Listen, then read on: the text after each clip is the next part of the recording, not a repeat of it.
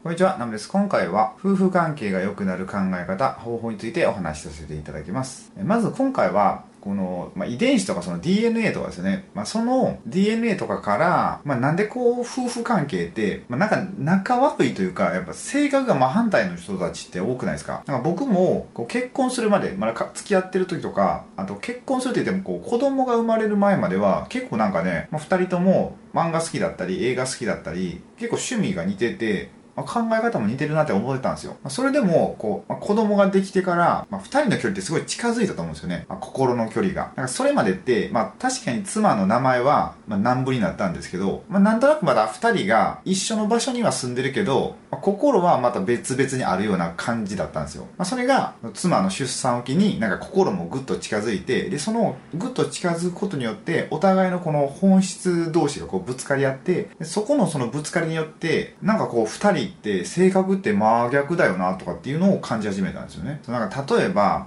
あの僕結構ね、こう完璧主義だったりするんですよ。こう掃除をするときはもう思いっきりして、もう完璧に綺麗にするみたいな感じなんですけど、こう妻はもうどっちかっていうと、まあ、ある程度綺麗だったらいいじゃんみたいな、まあ、そういう感じなんですよ。その差がすごい嫌で、もう完璧にしたいって思って、なんかズレを感じたり、で、他にも、こう結構、こう物理であったり、スピリチュアルであったり、こう神社であったり、なんかいろんなこう目に見えないところの世界のこと、まあ結構勉強するんですよ、僕って。だからまあ抽象世界ですよね。で、僕、現実と抽象世界だったら、どっちらかといえば抽象世界の方が好きなんですよ。でも、妻はこう現実世界、もう目に見えるものの方をこう優先するって感じで、まあ、そこもすごいね、あ、まあ反対だなっていうふうに感じ始めたんですよね。で、こういうのって、まあ友達と相談とかに乗ってたりしても、明らかに反対の者同士が一緒になってるようになって思うんですよ。まあこう美容師してた時も思ってたんですけど、こうご夫婦の相談とか乗ってる時も、なんでそんなに性格真反対なのに結婚したんだろうってすごいよく思ったんですけど、この遺伝子とか DNA のことを知って、なんか納得したんですよ。まあ、それはどういうことかっていうと、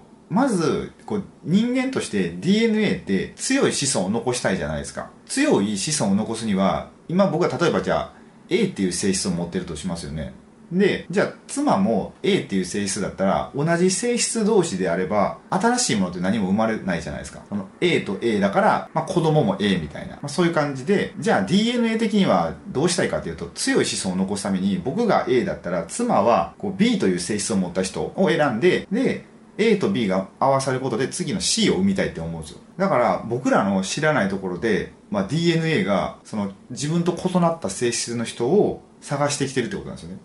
でそれはどこで探してきてるかっていうと、こう嗅覚なんですよ。鼻で自分の持っている性質と異なる人を探して、で、なんかこう顔が可愛いとか、声がいいとか、なんかセンスあるとか、なんかいろいろあるじゃないですか。人を好きになる要素って。それって実は、まあ、その、例えば顔がいいっていうのを理由にしてるようで、実は先に DNA が選んでるんですよ。あ、この人違う性質持ってるから、この人にしなさい、みたいな。その後付けの理由として、まあ、顔がいいとか、まあ、身長高いとか、まあ、声がいいとか、まあ、そういうのを後付けでひっつけて好きになるってことなんですよ。だからね、案外、その脳の、こう僕たちの思考って当てにならないんですよね。結局後付けだから。これがまあよくわかるのが、スポーツの業界とか見てもらうと、すごいわかりやすくて、最近ね、こう、ハーフのアスリートの方ですごい活躍してないですか？例えば、テニスの大坂なおみ選手とか、ケンブリッジ飛鳥さんとか、あとラグビーの松下幸太郎選手、あとが、えーダルビッシュ有、ベイカー、マシュー、ティーン元気、キックボクサーの浦部選手、こう昔で言えば、あの、鈴木あぐりさんとかも、ハーフみたいですね。あと、広島のあの、鉄人、衣笠選手とか、ハーフ。あとあの、室伏選手いるじゃないですか。昔あの、ハンマー投げで大活躍された。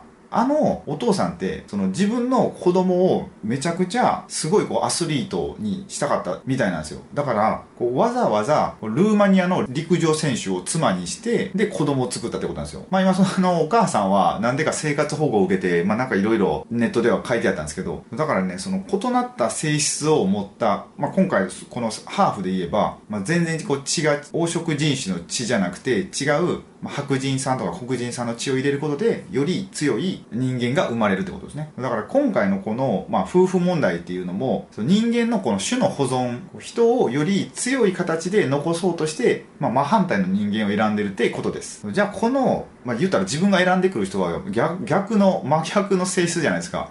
で、それで、まあ、うまくいくはずないですよね。だから、じゃあ、これどうやって、まあ、生きていくのかっていうと、もうそのパートナーには、自分がこの人生で乗り越えなければいけないテーマが隠されてると思うんですよね。僕で言えば、こう僕ってすごいこう完璧主義なんで、本当0か100なんですよ。その間のグレーゾーンがないですよね。この40から60ぐらいのこのグレーゾーンがないんで、この遊びの部分が。だからそれをこの妻から吸収しろよっていう、そういうテーマが隠されてると思うんですよ。まあそれでもなんかこう、